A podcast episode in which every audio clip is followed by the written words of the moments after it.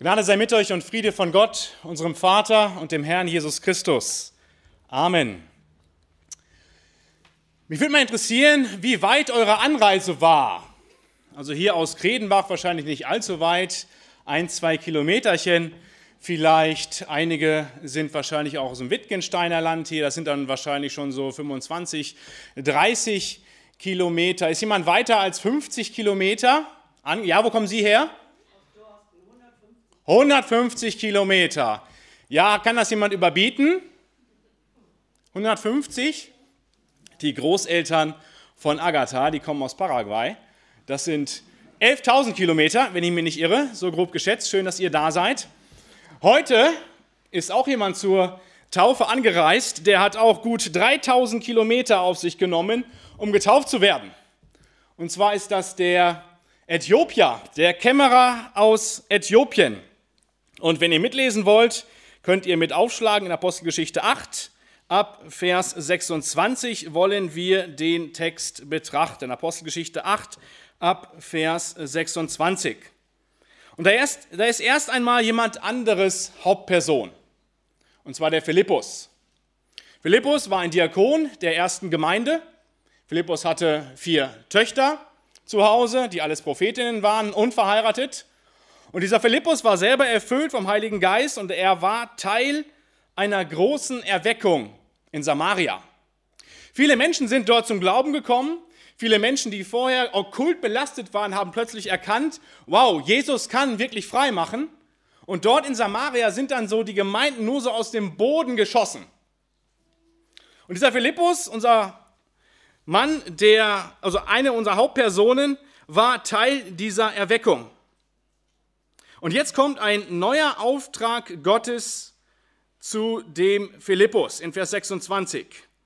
Aber ein Engel des Herrn sprach zu Philippus, steh auf und geh nach Süden auf die Straße von Jerusalem nach Gaza, die von Jerusalem nach Gaza hinabführt, die öde ist. Und jetzt müssen wir uns mal in den Philippus so ein bisschen hineinversetzen. Philippus ist Teil einer großen Erweckung. Menschen kommen zum Glauben, er hat Anteil daran keine Missionsgesellschaft, kein Verband, keine Gemeinde würde logisch gesehen diesen Philippus jetzt dort abziehen. Aber Gott sagt, geh da weg, wo gerade Erweckung ist, und geh dorthin, wo gar nichts los ist, wo es öde ist. Kein schöner Auftrag. Meine Lieben, Christsein bedeutet nicht, dass ich immer Gottes Aufträge für mich sofort nachvollziehen kann und verstehen kann. Gottes Anweisung immer sofort durchblicke. Und manchmal gibt er mir Aufträge, die gar nicht so interessant sind. Und ich merke, dass Christsein ja nicht immer nur bedeutet, von einem Highlight zum nächsten, also von einem Tauffest zur Freizeit, so wie wir es jetzt gehabt haben, viele waren ja auch auf der Freizeit dabei, sondern oft ist der Alltag einfach langweilig und öde vielleicht. Gott sagt zu Philippus, geh dorthin, wo es öde ist. Und ich kann mir vorstellen, dass Philippus wirklich gerungen hat mit diesem Auftrag Gottes. Warum ziehst du mich hier ab? Warum muss ich jetzt dorthin gehen, wo gar nichts los ist? Und du hast mir auch gar nicht gesagt, was ich da soll. Aber das Schöne ist, Philippus ist gehorsam obwohl er wahrscheinlich den Auftrag Gottes nicht ganz durchblickt. Er ist gehorsam und geht. In Vers 27 steht dann, da stand er auf und ging hin. Er geht. Auf diese Straße, die normalerweise nicht sehr befahren ist. Es gab eine weit befahrene Straße zwischen Gaza und Jerusalem. Gott schickt ihn dahin, wo nichts los ist. Und dort ist er nun und es passiert wahrscheinlich erstmal nichts. Eine Schlange kommt über den Weg, ein Skorpion kreuzt seinen Weg. Es ist staubig, es ist heiß und vielleicht fragt Philippus sich, hey, Herr, was soll ich hier? Ähnlich ist es oft auch in unserem Leben. Wenn wir Christen sind, gibt es so Zeiten, die staubig sind, wo wir uns fragen, Gott, was hast du eigentlich mit mir vor? Gerade wenn wir jung sind, wenn wir jung im Glauben sind. Aber Gott hat dort, wo du bist, auch in deinem vielleicht schnöden oder öden Alltag, in deinem Beruf oder in der Schule oder an der Uni, immer auch einen guten Plan für dein Leben und er möchte dich gebrauchen. Genauso wie den Philippus hier. Und so geht er dort durch den Staub und er grüßt die Skorpione, die Skorpione und die Schlangen und plötzlich passiert etwas und dann lesen wir und siehe, ein Mann aus Äthiopien, ein Kämmerer und Mächtiger der Kandake, der Königin der Äthiopier, der für alle Finanzen verantwortlich war, der war nach Jerusalem gekommen, um anzubeten. Plötzlich kommt jemand. Mindestens ein Wagen, davon gehe ich aus, vielleicht sogar zwei oder drei. Ein mächtiger Mann aus Äthiopien. Äthiopien, das liegt im Nordosten Afrikas. Äthiopien war damals ein etwas größeres Reich, es war größer als heute. Dort kamen schwarze Leute her, oft großgewachsene, kriegstüchtige Männer. Und dieser Mann, das war ein Mächtiger, so wie es hier steht, der hatte etwas zu sagen. Es war nämlich der Finanzminister. Der war verantwortlich für alle Finanzen des Staates von Äthiopien. Also das, was der Christian Lindner heute bei uns hier in Deutschland macht, hat damals unser Mann, der namentlich überhaupt nicht genannt wird, in Äthiopien gemacht. Und er war angestellt bei der Kandake, der Königinnen Mutter. Der eigentliche König, ihr Sohn, der wurde nämlich als Gott der Sonne verehrt. Und er hat nichts anderes gemacht, als sich verehren lassen. Er hat nur gegessen, getrunken, geschlafen und sich verehren lassen. Alle Geschäfte, alle weltlichen Geschäfte, alle politischen und staatlichen Geschäfte hat die Mutter geregelt. Und hier war unser Mann angestellt, der Finanzminister. Und der war nach Jerusalem gekommen, um anzubeten. Und wenn man die Bibel liest, dann fragt man sich, hey, warum?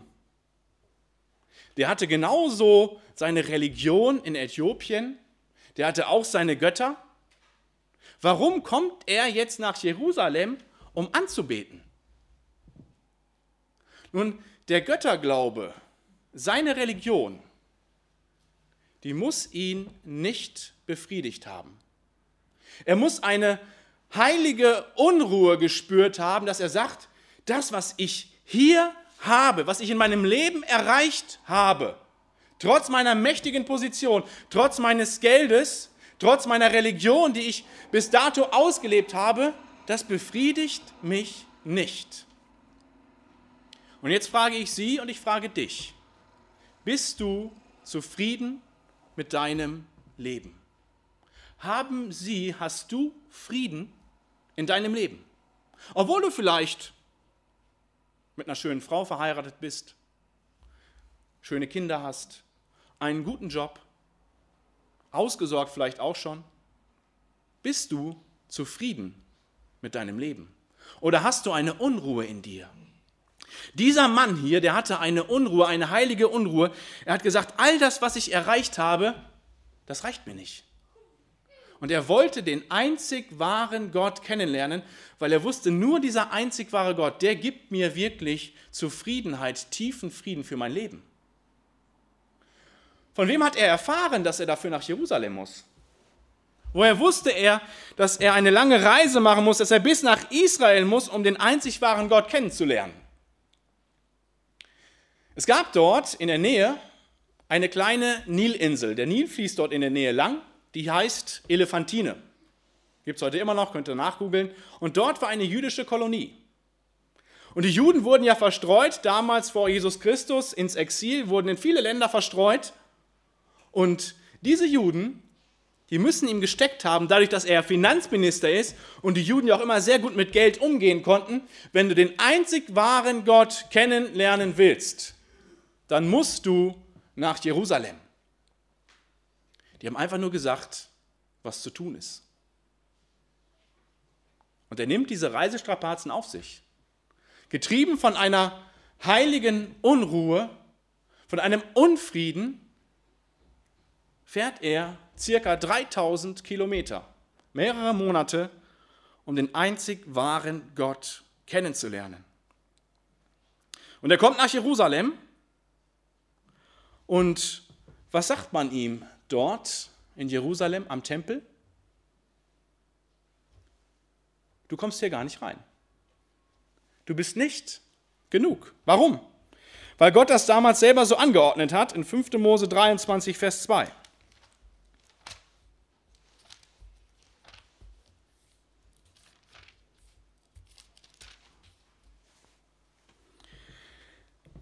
Denn unser Kämmerer, der war auch, wie gesagt, wahrscheinlich verschnitten, ein Eunuch.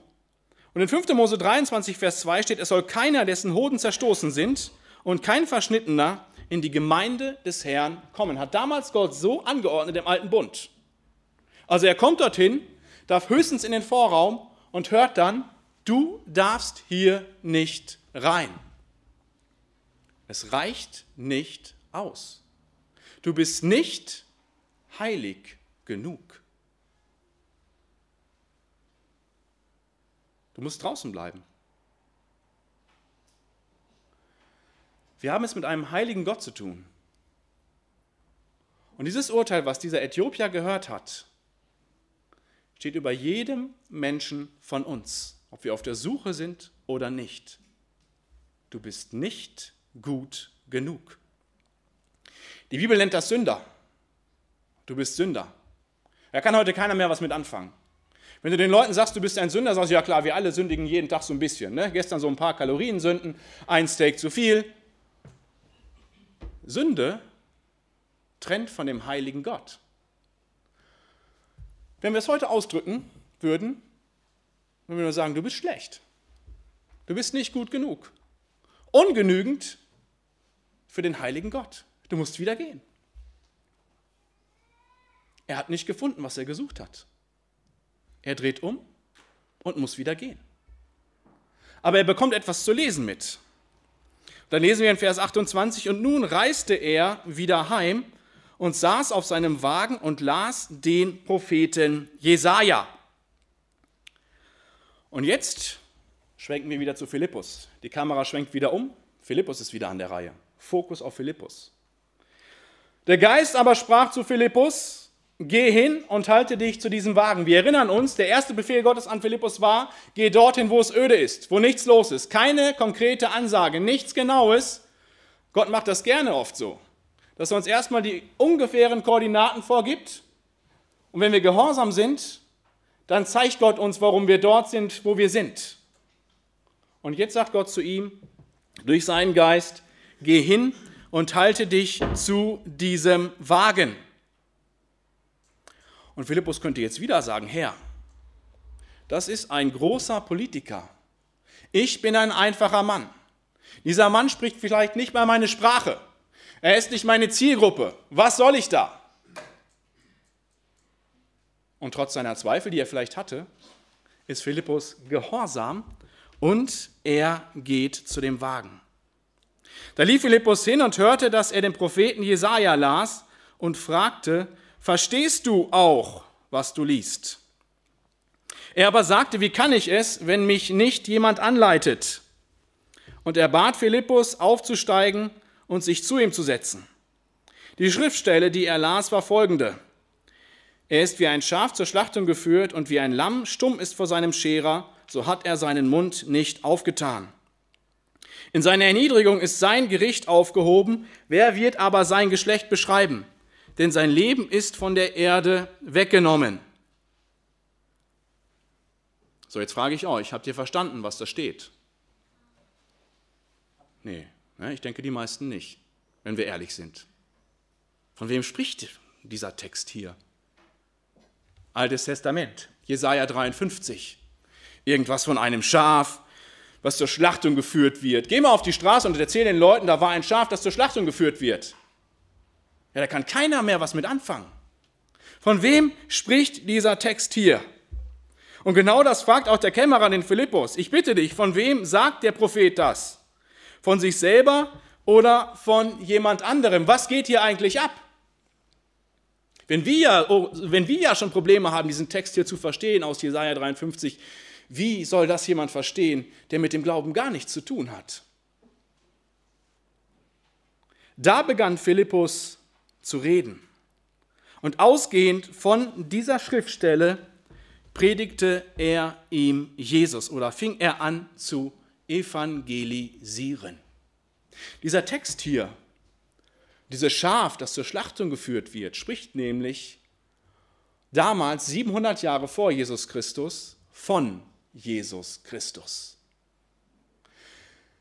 Und das Evangelium bedeutet, dass der Mensch, dadurch, dass er Schuld auf sich geladen hat, dadurch, dass er schlecht ist, vor dem heiligen, gerechten und perfekten Gott nicht bestehen kann.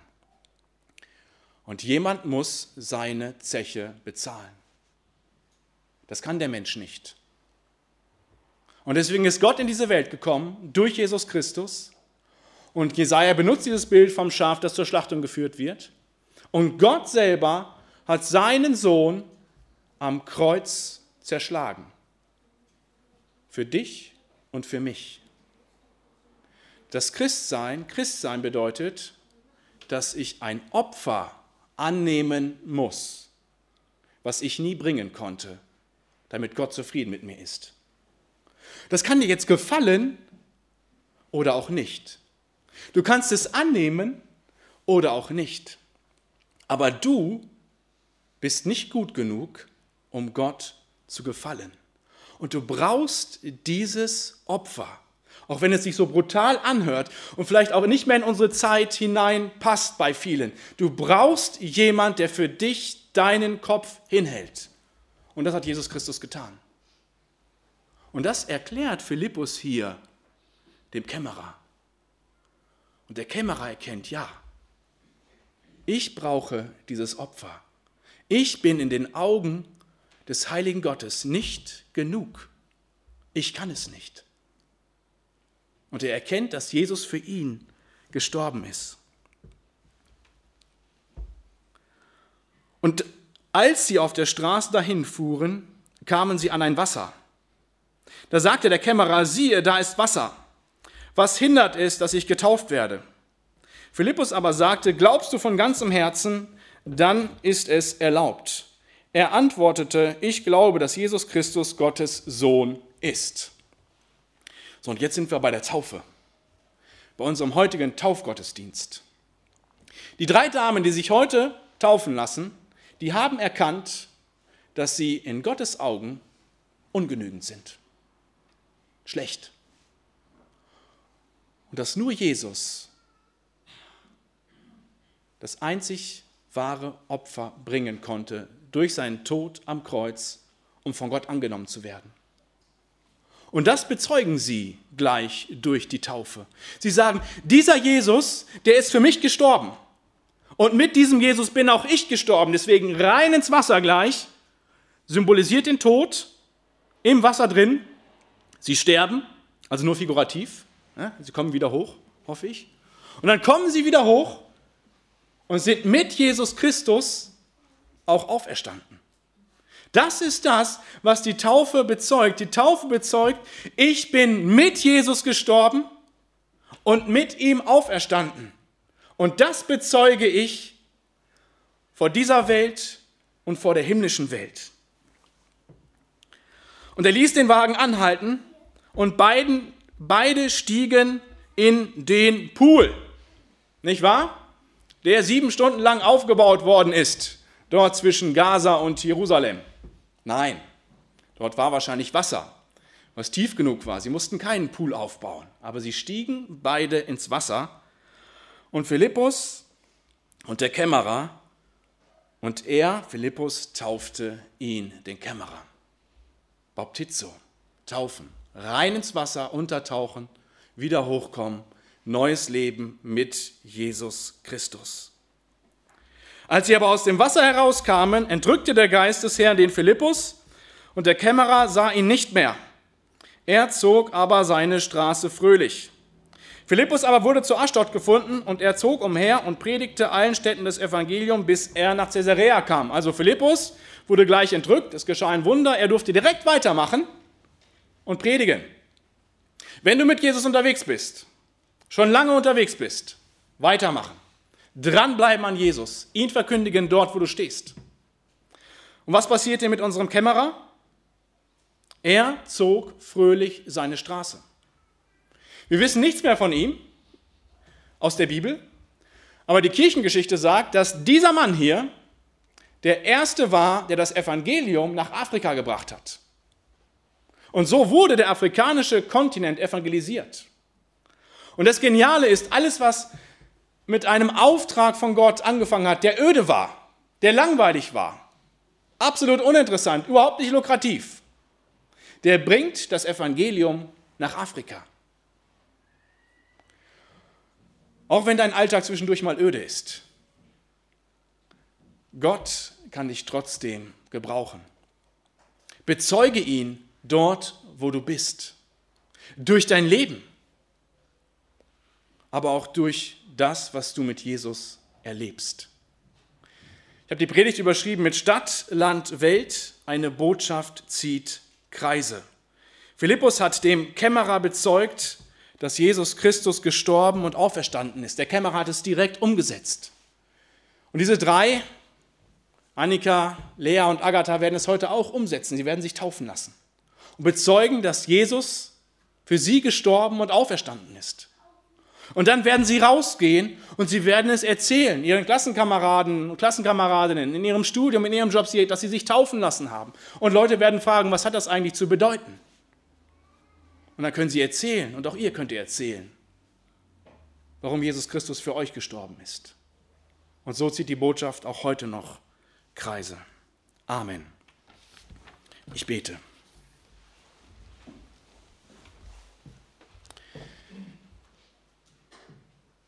Herr Jesus, danke für dein Wort. Danke für den Philippus, den du gebraucht hast, um dein Wort weiterzugeben. Der gehorsam war und diesen öden Auftrag angenommen hat, den Kämmerer, dem Kämmerer das Evangelium gepredigt hat, ihn getauft hat und so ist das Evangelium bis nach Afrika gekommen. Ich danke dir für die drei Damen, die sich gleich taufen lassen. Danke dafür, dass sie erlebt haben, dass du für sie gestorben und auferstanden bist. Und danke dafür, dass sie das gleich bezeugen möchten. Und ich bete dafür, dass du sie gebrauchst, aber nicht nur die drei, sondern uns, jeden, der mit dir unterwegs ist, dass wir dich bezeugen in unserem Alltag, auch wenn er vielleicht manchmal öde und langweilig ist. Was du, was du dann daraus machst, das wissen wir gar nicht. Weil wir haben gesehen, was passieren kann, wenn wir dir gehorsam sind. Und deswegen wollen wir gehorsam deine Zeugen sein, dort, wo du uns hingestellt hast. Amen.